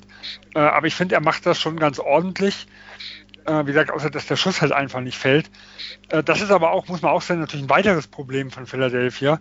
Die Shot Creation mit dem Abgang von Butler die, äh, und auch, dass Simmons halt da nicht reinspringen kann, die fehlt natürlich gänzlich und man sieht es ja auch, Sie, war, sie haben schon im letzten Jahr die zweitmeisten äh, Post-Ups der gesamten Liga gespielt. Ähm, insgesamt waren, wo habe ich es denn hier, zehn, äh, etwas über 10 Prozent der Abschlüsse äh, waren Post-Ups. Und dieses Jahr sind sie auf Platz 1 mit über 13 Prozent. Also da ihnen halt die, die, die Kreation irgendwo fehlt, sind sie eigentlich noch mehr darauf angewiesen, über Embiid und über Horford zu gehen. Und das ist eigentlich kein moderner Basketball momentan. Also sowas kann man gern immer mal wieder einstreuen und Embiid gehört ja auch zu den Besten äh, in dem Bereich und der kann auch den einen oder anderen überpowern. Äh, aber es, also das ist schon ein relativ hoher Prozentsatz, wo sie da rangehen müssen. Und das ist halt mehr aus der Not geboren, wie dass es aus Mismatches irgendwo rauskommt. Ja, so, ich, ich will jetzt auch hier kein, keine Harris-Schelte betreiben. Er macht viele Dinge gut, aber trotzdem, das Shooting ist für mich trotzdem wichtig. Ja, also die, die Sixers haben damals halt für den Spieler getradet, der bei den Clippers 43% getroffen hat und in der Saison davor äh, in LA und in Detroit insgesamt 41%. Und seit er bei den Sixers ist, war es in der Vorsaison dann 32%, in der regulären Saison und jetzt 29%. Und in den Playoffs, äh, Moment, ich schau gerade nach. Da reden wir nicht drüber. Ich kann, ich kann mich nur noch an die 2 von 13 Spiele erinnern irgendwo. Also gerade ja, aber es war Toronto sogar besser, es waren 35 Prozent. Also, ah, okay, ich hätte jetzt, ich hätte jetzt deutlich schlechter noch im Hinterkopf. Ja, vielleicht war es gegen Brooklyn besser. Ich, ich fand es äh, gefühlt, gefühlt hätte ich jetzt auch gedacht, nee, weniger. Aber nee, aber, aber trotzdem ja, es wäre einfach so wichtig für Philly, wenn einer von den fünf richtig gut trifft. Ne? Und ja. Mal sehen, also Philly ist für mich nach wie vor eines der Top-Teams, äh, vor allem auf, aufgrund der Defense. Ähm, aber sie sind auf jeden Fall äh, nicht der Top-Anwärter auf die Finals, wie sie für mich vor der Saison waren. Ähm, naja. Aber im Rennen, also ich sehe auch jetzt noch kein Team, was deutlich enteilt ist. Also ich glaube, Philadelphia kann schon übel werden. Also das erste Spiel gegen Boston, da, das war für die Celtics, wie gesagt, auch hier winzige Sample Size, erstes Spiel der neuen Saison. Das war schon richtig übel. Äh, da haben sie, da haben sie offensiv äh, kaum Land gesehen. Und gegen Milwaukee, also ich denke, sie haben die beste Verteidigung der, vielleicht abgesehen von den Clippers, mit, mit Leonard und George, die man gegen die Bucks irgendwo haben kann, also gerade gegen Giannis. Also da wird, denke ich, sind schon noch einige spannende Geschichten. Aber klar, äh, es muss eine gewisse Steigerung im Team kommen, eine bessere Harmonie sein. Aber wie gesagt, also ich würde jetzt noch nicht abschreiben, was die Finals angeht. Das ist noch ein bisschen früh. Auf keinen Fall. Auch nicht, was die Favoritenstellung angeht. Also auch da habe ich sie noch äh, zumindest in einem ähnlichen Tier. Nee, nee, also klar, ich meine, Milwaukee rennt da vielleicht im Moment ein kleines bisschen vorne weg. Ja, die stehen bei 15 zu 3, haben das beste Net-Rating, aber ja, die sind ja auch nicht so haushoch überlegen. Von daher, ja, das ist noch, das ist noch alles spannend und spannend ist auch das nächste Thema, zumindest aus meiner Sicht, auch wenn es noch sehr hypothetisch ist natürlich. Und zwar gab es am vergangenen Wochenende einen ESPN-Artikel, in dem berichtet wurde, dass die NBA in Gesprächen ist mit der Spielergewerkschaft über mögliche ja, einschneidende Änderungen am Spielplan in der regulären Saison in der NBA. Und zwar wäre das dann frühestens ab übernächster Saison, ab 2021-22. Und es gibt drei Innov Innovationen, die dort im Moment ähm, den Berichten zufolge diskutiert werden. Und wir wollen jetzt auch darüber diskutieren, beziehungsweise vielleicht sogar weitere Überlegungen anstellen, wie das künftig aussehen könnte und wir werden das, wir werden jetzt so verfahren, dass wir das jetzt, dass wir jetzt eine dieser Geschichten immer der Reihe nach dann halt besprechen. Und ich fange jetzt einfach mal an mit ähm, der Idee, dass man sozusagen eine so, ja, Postseason Play-In heißt es auf Englisch. Ich würde es auf Deutsch vielleicht auch dann einfach einfacher nennen. Äh, ja, so eine Vor, so, so eine Playoff-Qualifikation einfach. Ne? Da, das würde dann so aussehen, dass da, nach der regulären Saison das neunt und das zehntplatzierte Team einer Conference sowie das siebt und achtplatzierte Team einer Conference äh, gegeneinander spielen. Der Sieger zwischen 7 und 8 ist für die Playoffs qualifiziert und der Verlierer des Duells, der spielt dann gegen den Sieger äh, von 9. gegen 10. Und dort wird dann halt der letzte Playoff-Teilnehmer ermittelt. Und jetzt die Frage an dich zunächst mal, Dominik. Gute oder schlechte Idee? Ähm, ich bin da geteilter Meinung. Also für die Einschaltquoten und so weiter und für die Spannung ist es sicher interessant. Das kann aber natürlich auch ein bisschen nach hinten losgehen. Sagen wir mal, wenn das siebte Team einfach eine wesentlich bessere Bilanz als das achte, das neunte und das zehnte hat und dann wird quasi ihre ganze Saison in zwei Spielen kann auf den Kopf gestellt werden. Das finde ich dann zum Beispiel für dieses Team doch relativ unfair, denn die haben, ich sage mal, 82 oder 8 Spiele lang dafür gekämpft, dass sie relativ locker in die Playoffs kommen und dann können sie in zwei Spielen rausfliegen und man sieht in der NBA, das sind so viele Spiele, da kann wirklich ähm, einfach, man verliert einfach immer mal wieder.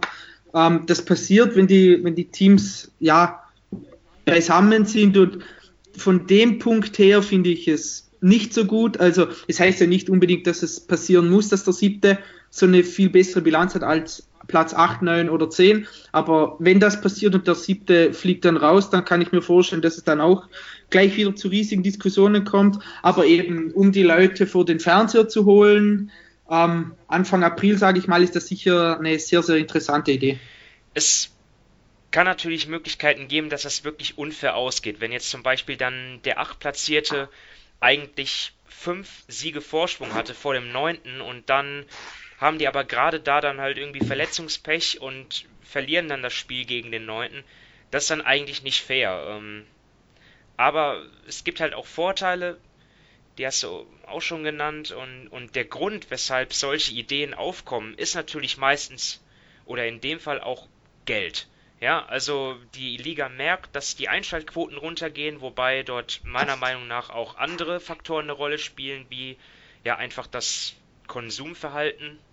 Ja, es, es gibt viele junge Leute, die einfach nicht mehr ganze Spiele schauen, sondern mehr Highlights. Man, man kann ja im Internet auf YouTube sehen, wie viele Klicks diese, diese Highlight-Videos haben. Ähm, ja, aber der Vorteil ist einfach, dass du mehr Teams und damit auch mehr Fans bis zum Ende einfach äh, motiviert hast. Ja, weil die, die Wahrscheinlichkeit, äh, dass so ein 12. oder 13 platziertes Team im, in, im Westen oder im Osten, die, die haben dann vielleicht am Ende keine Chance mehr auf Platz 8, aber vielleicht noch eine Chance auf Platz 10. Das heißt, die werden dann vielleicht, ja, dann, dann, dann bleiben einfach alle viel mehr Fans länger am Ball. Ich glaube, das ist so der Hintergrund der Geschichte und ich, ich meine, wir hatten ja vor zwei, in der, in der vorletzten Saison hatten wir dann tatsächlich am am letzten Spieltag ein Endspiel um Platz 8 zwischen den Minnesota Timberwolves und Denver Nuggets, das glaube ich sogar in die Overtime ging. Also spannend war das schon. Von daher äh, ist das vielleicht sogar der, der Vorschlag von den dreien, den ich, der mir am meisten gefällt. Ähm, Sven, dann noch deine Meinung dazu? Ja, also ich finde es ich auch nicht schlecht. Also natürlich, ich, ich sehe die Bedenken von Dominik. Ich glaube, wir müssen zwei Dinge hier nochmal mit hinzuführen. Also erstmal, ähm, das Team, was ja siebter oder achter wird, damit sie ausscheiden, haben sie ja zumindest zwei Spiele Zeit. Ich gehe auch davon aus, das weiß ich jetzt nicht, äh, wie dass das geregelt ist, dass gerade für, für den siebtplatzierten das zwei Heimspiele sind. Wenn ich jetzt einfach mal gucke, äh, klassische erste Playoff-Runde, zweiter gegen siebten. Die meisten Teams haben nicht mehr wie zwei oder maximal drei Heimspiele. Also ich glaube, was rein wenn man das als Playoff-Spiele betrachtet, ähm, was jetzt dann rein als, als Playoff-Spiele, sagen wir mal, als Highlight-Spiele irgendwo gilt, ähm, wäre es ja so, dass sie die Chance hätten, wenn sie eins von beiden gewinnen, äh, mehr Spiele nochmal zu haben. Und selbst wenn sie beide verlieren, sie gar nicht so viel, äh, so viel Spiele weniger hatten, wie sie eigentlich in der Postseason ansonsten gehabt hätten. Das heißt, ich glaube, das Risiko ist jetzt nicht so groß. Man ist natürlich ein bisschen der Depp vom Dienst. Äh, aber für die Teams geht es ja auch, auch ums Finanzielle. Äh, sag ich mal, um, um, also viele wollen ja als Siebter und als Achter noch in die Playoffs kommen, um diese Heimspiele zu haben. Und ich denke, diese Heimspiele werden äh, gut besucht werden, gerade weil es halt wie ein Spiel 7, sag ich mal, irgendwo ist. Ähm, und ich denke, es wird gar kein so großer Nachteil irgendwo sein. Interessant ist es natürlich äh, auch so mit der ganzen Tanking-Diskussion, wo ja versucht wird, einen Riegel vorzuschieben. Äh, wenn halt der Platz 9 und 10 auch noch interessant ist, dann werden wahrscheinlich mehr Teams äh, noch länger um diese Plätze kämpfen. Äh, und äh, was man ja auch mit äh, bedenken muss, es steht ja auch zur Diskussion eine, eine Ver Ver Verkürzung der regulären Saison. Also gerade wenn ja das noch mit, äh, mit passiert, dann wird wahrscheinlich dieser Abstand äh, von Platz 7 zu Platz 8, 9 und 10 gar nicht mehr so groß sein. Äh, und es bietet halt auch die Chancen für Teams, die vielleicht äh, verletzungsgeplagt und sowas sind, dass sie sich trotzdem noch ins, in, also in die Playoffs irgendwo spielen können, ohne wirklich auf sieben oder acht irgendwo noch vor, äh, vorkommen zu müssen. Also ich denke, es hat schon so seine positiven Seiten, aber natürlich es wird auch wahrscheinlich Jahre geben, wo man sich denkt, oh, das war jetzt unfair. Ja. Ja, aber ich glaube, das, das geht halt bei solchen Formaten nicht anders. Ah, ähm, nur noch kurz, ähm, ich glaube ganz ehrlich, wenn man jetzt das so mal ähm, generell betrachtet, dann ändern diese zwei Spiele oder vier Spiele oder keine Ahnung wie viele es sind, relativ wenig an den Einschaltquoten der Liga. Ich glaube, die Liga hat da ganz, ganz andere Probleme, warum sie keine Einschaltquoten hat, was meiner Meinung nach unter anderem daran liegt, dass die Knicks seit Jahren kacke sind und keinen guten Spieler haben, die Bulls keinen das Spieler haben. Ja, dass, dass ein LeBron James in den Westen gegangen ist, dass sehr, sehr viele gute Spieler im Westen sind, obwohl 50 Prozent der Leute an der Ostküste leben, ähm, dass ESPN und TNT die Haupt Träger ähm, der Rechte sind, nur Kabelfernsehen sind und in Amerika immer weniger Leute, gerade die jungen Kabelfernsehen haben und eben auf Streamingdienste und so weiter umsteigen. Also ich glaube, die NBA hat da eine Vielzahl von Problemen, die relativ anderer Natur sind als ja, das Spiel um Platz 8, 9, das rettet eventuell unsere Einschaltquoten. Also ich glaube, sie haben da viel, viel größere Probleme, die ja meiner Meinung nach zuerst angegangen werden müssten. Ja, ich, oder halt gleichzeitig. Also das eine steht genau, ja. nicht aus. Nee, eben, es ist halt einfach nur so, oder? Ich meine, wenn 50 Prozent wirklich der Leute, es ist so an der, an der Ostküste leben und dann ist halt das Spiel um 7 Uhr an der Ostküste ja irgendwie nichts gegen sonst irgendwas und dafür spielen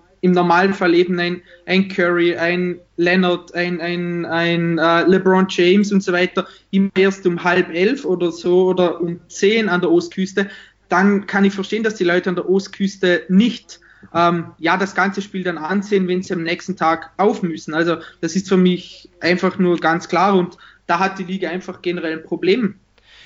Ich füge noch einen möglichen Grund hinzu. Zwei der größten Stars der Liga sind lange verletzt, Steph Curry und Kevin Durant. Ähm, Definitiv, ja. Und, und sie können ja diese Spiele nicht rausflexen, oder? Also ich meine, sie hatten ja irgendwie, die Woche war ja, hatten ja die Warriors auch ein, ein Spiel in der Primetime, was logisch ist, aber die Spiele die bringen ja halt, auch, weil sie ja, genau. Bayern getraftet hat. Ja. ja am Anfang der Saison, ich glaube, weiß nicht, ja gleich das erste 13, Spiel, ja. ja. Genau. Sie hatten ja gleich das Eröffnungsspiel bei den Raptors und es schalten einfach viel weniger und Toronto ist ja wieder das andere Problem, oder? Toronto jedes Mal, wenn die auf ESPN oder TNT kommen, ist das für Amerika schlecht, weil die nicht in die Einschaltquoten einfließen, oder? Also, beziehungsweise Kanada fließt ja da nicht in ihre Einschaltquoten ein. Also eben die Liga hat da einige Probleme, die sie meiner Meinung nach zuerst ja, attackieren müssen, bevor es da irgendwie um, um, um so Ausscheidungsspiel um die letzten Playoff-Plätze geht. Das, ja, da haben wir jetzt schon einige Gründe genannt und trotzdem ja, machen wir jetzt trotzdem noch weiter mit den, mit den anderen äh, ja, Ideen, die die Liga da hat. Und das ist auch eine Sache, die betrifft jetzt die Playoffs. Und zwar überlegt man dann nach jetzt mit den Conference, ab den Conference Finals neu zu setzen. Also, dass dort dann nicht zwangsläufig zwei Teams aus dem Westen und zwei Teams äh, aus dem Osten gegeneinander spielen, sondern dass das äh, durchaus gemixt sein kann, dass äh, auch Milwaukee gegen äh, die Clippers spielen könnte oder Philly gegen die Lakers. Ähm, ich, ich weiß jetzt nicht ganz, was der Hintergrund dort ist. Ich kann mir vorstellen, dass die Liga damit erreichen will, dass dann immer die, das, das beste Team, dass die beiden besten Teams dann auch in den Finals sind, was ja zum Beispiel 2008 jetzt nicht der Fall war, wo ja Warriors gegen Rockets eigentlich das ja, vorgezogene Finale war. Ähm, Sven, wie sieht deine Meinung dazu aus? Ja, also ich kann gut verstehen, warum die Liga das macht. Ich habe auch da jetzt kein Problem mit. Ich habe aber auch andersrum kein Problem mit, wenn es so bleibt.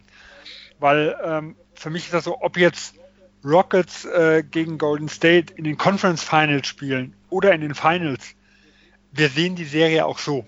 Also äh, mir ist das ziemlich wurscht, äh, ob ich sie jetzt quasi, wie gesagt, in den, in den West Finals oder in den NBA Finals irgendwo sehe. Ähm, andersrum könnte es dann halt sein, dann sehe ich halt die, die Cavaliers gegen, gegen Golden State dann in den Conference Finals und dann gegen die Rockets in die Finals, wenn man das vertauscht. Das wäre mir persönlich, aber das ist eine persönliche Meinung, ziemlich egal. Ähm, die Serien sind halt an sich irgendwo spannend mit gewesen und die will man halt, also gerade äh, Golden State, Houston will man halt an sich sehen. Die Gefahr ist natürlich, das darf man bei so Sachen ja auch nicht vergessen, ähm, dass wenn irgendein Team mit Verletzung oder mit sonst was Pech hat, dass die Wahrscheinlichkeit, dass die zwei besten Teams dann überhaupt nicht aufeinandertreffen, ja größer ist, weil irgendein Team vorher schon ausscheidet. Wenn die in den Conference Finals zusammentreffen können, dann müssen der nur in Anführungsstrichen zwei Serien vorher gewinnen. Äh, ist dann wirklich in den Finals das Aufeinandertreffen erst möglich, dann müssen sie über drei Serien gehen und das kann ja schon nur eine äh, sag mal, Gehirnerschütterung und man muss durch das Protokoll gehen und ist dann drei, vier Spiele draußen. Und dann kann es sein, dass einer der zwei besten Teams trotzdem vorher die Segel streicht. Ähm, also von dem her, mir persönlich egal, aber ich denke für die Liga sind natürlich die Finals, was Einschaltquote und sowas angeht, schon nochmal äh, ein anderes Steckenpferd. Und deswegen kann ich, kann ich mir gut vorstellen, dass es für die Liga eine gute, äh, eine gute Entscheidung wäre. Ich sehe das diesen Punkt wirklich als, als den belanglosesten von den dreien. Also ich, ich, ich hätte jetzt kein Problem damit, aber ich sehe jetzt auch keine Garantie, dass du jetzt äh, die beiden besten Teams dann im Finale hast und, und nicht in den Konf und, und, und, und nicht im Halbfinale. Weil dieses Reseeding, das wird dann ja basieren auf der Bilanz, schätze ich, in der regulären Saison. Und genau. ähm, ja, es ist aber nicht immer so, dass die beiden besten Teams die beste Bilanz haben. Zum Beispiel in den Finals 2018, da hatten die Warriors die drittbeste Bilanz und die Cavs die sechstbeste. Oder auch 2015, da hatten die Cavs, obwohl sie in den Finals waren, nur die siebtbeste Bilanz nach der regulären Saison. Also oder, oder in dem Titeljahr 2016 hatten sie auch nur die drittbeste Bilanz. Also das ist, zu, zudem wird das ja auch noch äh, verzerrt durch einfach ähm, den Spielplan.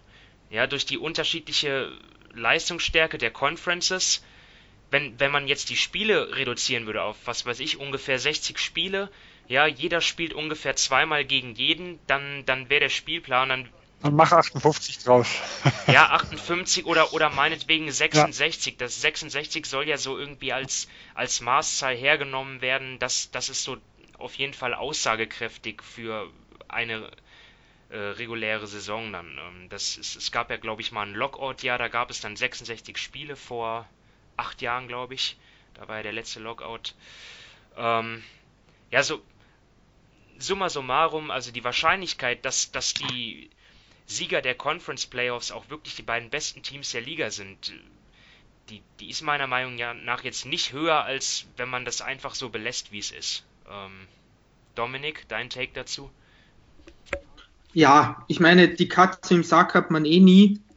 Also, ähm, ich würde dir da so ein bisschen zustimmen. Also, mir ist es ehrlich gesagt auch egal, wann ich welche Partie sehe.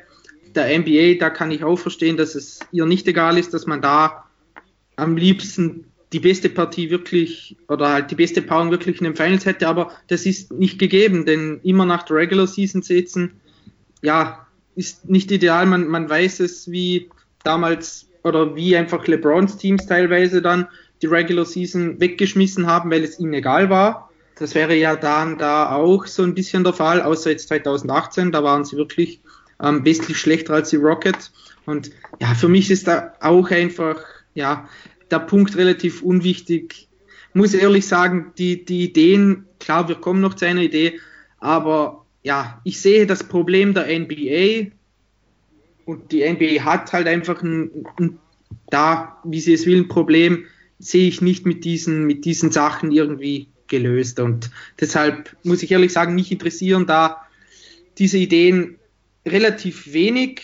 Ähm, mir wäre es auch egal, ob sie jetzt dieses Reseeding machen oder nicht. Für mich ändert sich dadurch auch höchstens minimal etwas. Ja, dann packen wir noch den letzten Punkt an und zwar geht es dort um ein Mid-Season-Tournament, woran alle 30 Teams beteiligt werden. Der Zeitraum ist eine große Frage. Ja, irgendwie findet, ist es dort schwer, einen Termin zu finden. Ja, im, im, im März hat man die Konkurrenz zur March Madness. Im Februar ist das All-Star äh, Weekend. Dort will man ja auch ähm, den Spielern nicht die Pause verkürzen. Äh, also bleibt wahrscheinlich so ein Zeitraum, den, den wir jetzt ungefähr haben. So rund um Thanksgiving, vielleicht ein bis, bis, bis zu kurz danach. Ja, ähm, in, in dem Artikel stand schon, wie das ungefähr aussehen könnte, nämlich dass einfach äh, die erste Runde sozusagen die Division wäre, ja, die, wo, wo dann einfach ja aus allen Divisions dann jeder gegen jeden spielt und dann am Ende äh, dann nach ja wie, wie viele Spiele sind das dann dort? Dann hat der das sind ja sechs Vier. Division vier also nicht, also, Vier also, also ja. Wir haben fünf pro Division. Okay. Also nicht mit Hin- und Rückspiel. Da, das wären dann acht Spiele. Nee. Okay. Ähm, na, jedenfalls, dass dort dann der, dass dann dort jeweils sich der, das beste Team äh, aus der Division dann durch, äh, weiterkommt, plus zwei weitere Teams, die aufgrund ihrer Bilanz dann sich qualifizieren für ein Viertelfinale, also die K.O.-Runde beginnen mit Viertelfinale und dann jeweils ja, Do or Die. Also kämen dann, also die, die, die Division-Spiele zählen ja dann normaler, normal als Regular-Season-Spiele, das heißt, es wären maximal drei zusätzliche Spieler, Spiele dann für die Finalisten dieses Turniers. Dafür würde man aber die regulä reguläre Saison von 82 auf 78 Spiele reduzieren. Ähm, ja, äh, das Ziel dabei wäre halt auch irgendwie, ja, dass man, dass man die Fans und von allen Teams halt involviert hat, dass, dass, dass auch dort dann die Leute einschalten natürlich. Ja, äh, es ist, man ist, ist aber, besteht aber die große Frage, ja, welchen, wie, wie kann man das den Spielern schmackhaft machen, dass sie sich da reinhängen? Also ich weiß nicht, ein, bei einem unserer letzten Gespräche, ich weiß nicht, ob, ob du ob du es warst, Sven, wir hatten uns mal Gedanken gemacht und da sind genau nach einem ja und, und, und dort hast du schon gesagt, also Anreiz durch Draft kann man eigentlich vergessen, weil das keinen Spieler motiviert, sich reinzuhängen. Ich habe mir dann noch überlegt, vielleicht ist sogar das Gegenteil der, der Fall, weil dann so vielleicht ein Spieler ist, ja, Moment mal, warum soll ich mich jetzt reinhängen, dass wir früh draften? Dann wird vielleicht ein Top-Talent gedraftet, der auf meiner Position spielt, ist jetzt nicht so gut für mich. Also das wäre jetzt, Draft ist eigentlich kein Anreiz. Für die Teams schon, für die Spieler nicht. Jetzt auch einfach nur so einen neuen Wettbewerb einzuführen, äh, wo, wo es dann Pokal zu gewinnen gibt, das kann es auch nicht sein. Also Adam Silver, der ja, sieht da vielleicht so die Pokalwettbewerbe im europäischen Vereinsfußball so als Vorbild. Aber da kann ich mir nur denken, so funktioniert das halt nicht, weil das einfach nicht zu vergleichen ist. Diese, diese Pokalwettbewerbe in Europa, die haben eine ganz andere Tradition, eine, eine große Geschichte. Ja, die, die gibt es zum Teil seit fast 100 Jahren, in, in England sogar über 100 Jahren. Ich glaube, der FA Cup wurde 1871 das erste Mal ausgetragen. Ja, da muss man, das muss man sich mal vorstellen. Also die Unabhängigkeit der Vereinigten Staaten liegt näher an dem Jahr als der heutige Tag. Also so lange gibt es diesen Wettbewerb schon. Also das oder auch der DFB-Pokal in Deutschland. Ja, das ist ein prestigeträchtiger Titel mit dem Finale in, im Berliner Olympiastadion. Das ist ein Riesenevent, da will jeder hin, vor allem jeder Fan, auch äh, nicht nur die Spieler. Also man muss irgendeinen Anreiz schaffen und da gibt es auch, glaube ich, noch keinen wirklichen noch keine wirkliche Idee, die nach außen gedrungen ist. Ich, ich bin der Meinung, das muss irgendwas mit den Playoffs zu tun haben, dass du irgendwie garantierten Heimvorteil hast. Äh, also es muss, muss sich wirklich lohnen.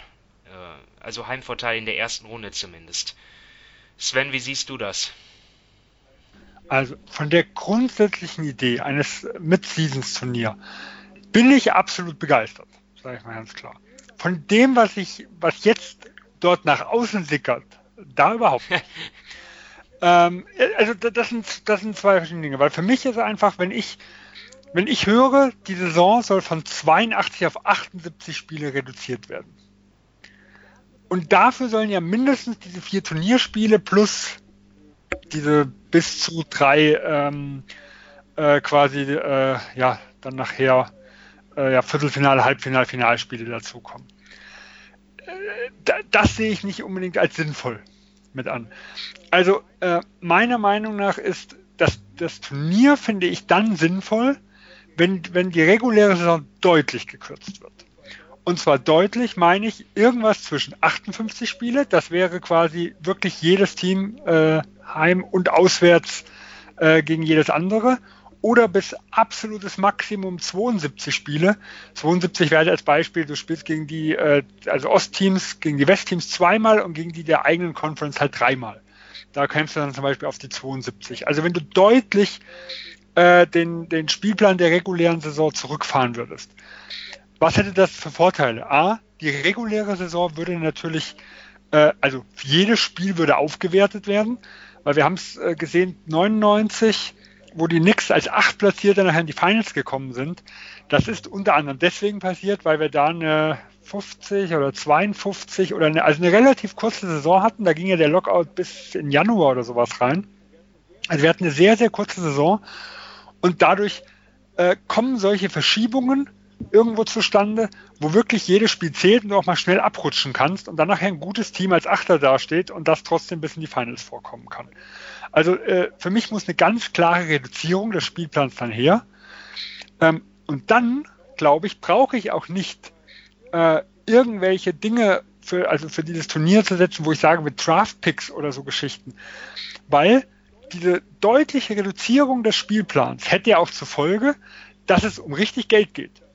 Das, weil wenn ich von 82, sage ich einfach mal auf 58 oder auf 66 oder irgendwas äh, reduziere, da gehen ja richtig Einnahmen flöten.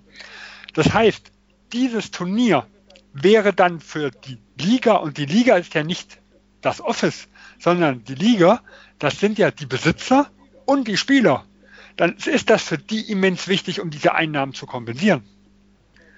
Äh, das heißt, das muss ein Renner werden. Das muss nicht immer im ersten Jahr, aber das muss sich auf Dauer äh, irgendwo, irgendwo etablieren. Und das Einzige, das will, will ich eigentlich sehen, dass die Leute dorthin gehen und sagen, hier, hier hauen wir was raus. Und dann bin ich nämlich ein Fan von dem Termin, äh, von dem Turnier. Weil äh, dann sehe ich lieber weniger reguläre Saisonspiele, ohne dafür auf Basketball verzichten zu müssen, sondern sehe seh ich Spiele, um die um es was geht. Äh, und wenn sich die Leute reinhängen, dann ist es mir auch egal, wie der Pokal nachher aussieht, wie man das Ganze nennt, äh, etc., sondern äh, ich sehe halt schon gerne Spiele, wo wirklich die Besten spielen und wo es wirklich um was geht. Ähm, und äh, ja, gerade so diese, ich sag mal, ich bin ein Fan von dem jetzigen Player-Format. Äh, in anderen Wettbewerben finde ich eigentlich immer extrem schade, wenn es immer nur ein Spiel ist, du hast einen schlechten Tag und dann ist deine gesamte Saison den Bach runtergegangen, weil du in dem einen Spiel ausgeschieden bist. Aber einen gewissen Reiz hat dieses Modell ja schon. Dieses, man trifft einmal aufeinander, es kann äh, plötzlich eine absolute Cinderella-Story geben. Äh, Portland, sagen wir, im letzten Jahr wird, kann nicht nur bis in die Finals kommen, sondern passt das Seeding ein bisschen, kann es wirklich äh, bis zum Titel dann irgendwo reichen. In solchen Formaten ist sowas halt möglich. Und deswegen fände ich schon extrem reizvoll, so ein Format einzusetzen. Und ich glaube, wenn die Spieler und die Besitzer. Und wenn die sagen, hier, es geht für uns um was und wir wollen hier und der Trainer wird, wird da unter Druck, sagen wir mal, irgendwo mitgesetzt und, äh, und wir sehen ja auch, wie, nehmen wir mal ein Embiid, wie ungern der aussetzt. Das haben wir in den letzten Jahren immer wieder gesehen, selbst in regulären Saisonspielen. Also wenn dann so ein Turnier einen Teil der regulären Saison ersetzt und man dadurch den, den Spielplan ein bisschen strecken kann, die Back-to-Backs zum Beispiel ganz rausnehmen kann, also den Spielern auch wirklich alle Möglichkeiten bietet, ähm, dass, dass dieses Turnier mit vollen Kräften gespielt werden kann. Ich denke, dann ist es eine unglaublich interessante Idee. Aber wie gesagt, eine 78 Spiele so und auch so mit Vorrunden. Also Vorrunden wäre ich auch eigentlich überhaupt nicht ein Fan von. Sondern ich wäre ein Fan von, man sagt, die, wer auch immer man die Kriterien setzt, die zwei besten Teams sind für die ersten Runde freigestellt. Äh, und dann spielt 2 gegen 15, 3 gegen äh, 14 und so. Also dann haben wir ja, wenn die anderen 14 Teams quasi sofort im K.O.-Verfahren ermittelt. Und dann hast du sofort äh, eine, ein Ding, wo es vom ersten Spiel an friss oder stirb, sag ich mal, irgendwo geht. Und du hast einen gewissen Anreiz dafür zu sagen, oh, ich will das beste Team vorher sein, äh, dann habe ich nämlich den ersten Spieltag nochmal irgendwo frei. Und dann, glaube ich, kann sich das etablieren. Aber wie gesagt, also so das andere finde ich alles so ein bisschen halbgar und äh, es ist eigentlich keine Saisonkürzung. Von dem, weil es geht ja so ein bisschen, das Load Management ist ja auch eines der Probleme, was gesagt haben, dass halt die Spieler immer weniger äh, das volle Programm und sowas absolvieren und dass das natürlich die Fans unsicher macht, soll ich mir so teure Karten kaufen? Das, das löst er nicht, wenn ich vier Saisonspiele rausnehme, dafür vier Turnierspiele reinnehme und dann eventuell für die Teams, äh, die Ambitionen haben, nochmal drei Spiele oben drauf packe. Also das, was ich da gelesen habe, begeistert mich nicht. Die, die Möglichkeit, was man machen kann, ist sicher deutlich größer. Nee, ich, ich, war, ich war nicht nur nicht begeistert, ich war sogar enttäuscht, äh, als ich den Artikel geöffnet habe. Also 82 auf 78 Spiele, das ändert ja eigentlich quasi gar nichts. Also da, da kann man ja auch dann erkennen, dass die Liga dort wirklich überhaupt gar nicht bereit ist, irgendwie dar darüber äh, zu reden. Ja, es könnte ja sogar den, den, der Fall, das wäre dann der Ernst, der, der äh, Extremfall, dass es ein Team gibt, das sogar 83 Spiele absolviert. Ja, wenn das ein Team ist, das in diesem Turnier dann das Finale erreicht und dann auch noch zwei äh, Spiele dann um die, um die Playoffs hat. Also das ist ja auch, auch diese, ich würde es genauso machen wie du, ja, also K.O.-Runde ab, ab, ab der ersten Runde bei 32 Teams hast du dann zwei, die äh, bei 30 Teams hast du dann zwei, die in der ersten Runde Freilos haben. Ja, und danach geht es dann weiter mit, äh, mit äh, was ist es, 16. Achtelfinale oder was weiß ich. Ähm, da kann man auch vielleicht sogar äh, Conference-übergreifend machen. Also da gibt es ja, kann man ja mal Dinge ausprobieren, die man sich im richtigen mit diesen Division-Tabellen. Division machen wir dann neue Division-Tabellen extra für dieses Turnier? Schauen Fans da drauf? Weiß ich gar nicht. Also ich finde das alles zu kompliziert. Und ja, ich würde auf jeden Fall viel weniger Re Regular Season Spiele auch haben. Naja, äh, ist aber anscheinend nicht gewünscht. Dominik, willst du noch deine Frustration hinzufügen? Ich halte mich wirklich nur ganz kurz. Also ähm, Sven hat meiner Meinung nach einen sehr wichtigen Punkt angesprochen, nämlich die Aufwertung der Regular Season. Und wenn man jetzt da das mit dem Turnier macht und mit der Verkürzung um die lächerlichen Spiele, dann wertet man insgesamt die Regular Season nicht auf, sondern gibt der Regular Season quasi ein, irgendwann mittendrin im Jahr einen kurzen Push für ein, zwei Wochen und ansonsten bleibt alles gleich. Aber es sollte ja das Ziel sein, dass man die Einschaltquoten, die Popularität im Fernsehen längerfristig hochhält. Eben man, man orientiert sich ja, wie gesagt, immer so ein bisschen an der NFL, am College Football und so weiter. Aber da ist eben jedes Spiel in der Regular Season entscheidend. Das ist so ein Punkt.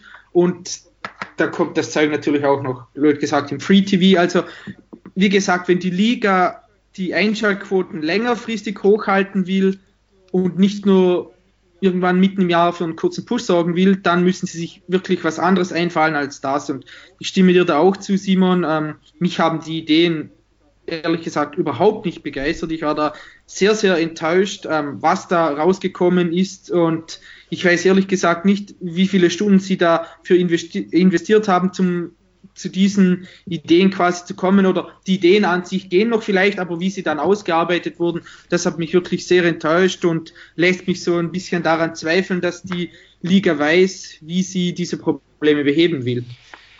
Ja, also verabschieden wir uns jetzt heute leider enttäuscht aus dieser Ausgabe. Ähm, ich hoffe, ihr hattet trotzdem Spaß beim Zuhören. Ähm, ich bedanke mich mal wieder bei euch beiden, Sven und Dominik. Ähm, ja, und auch danke fürs Zuhören. Und ja, damit wünsche ich euch allen, wünschen wir euch allen ein schönes Wochenende und bis dann. Macht's gut. Ciao. Ciao. Tschüss.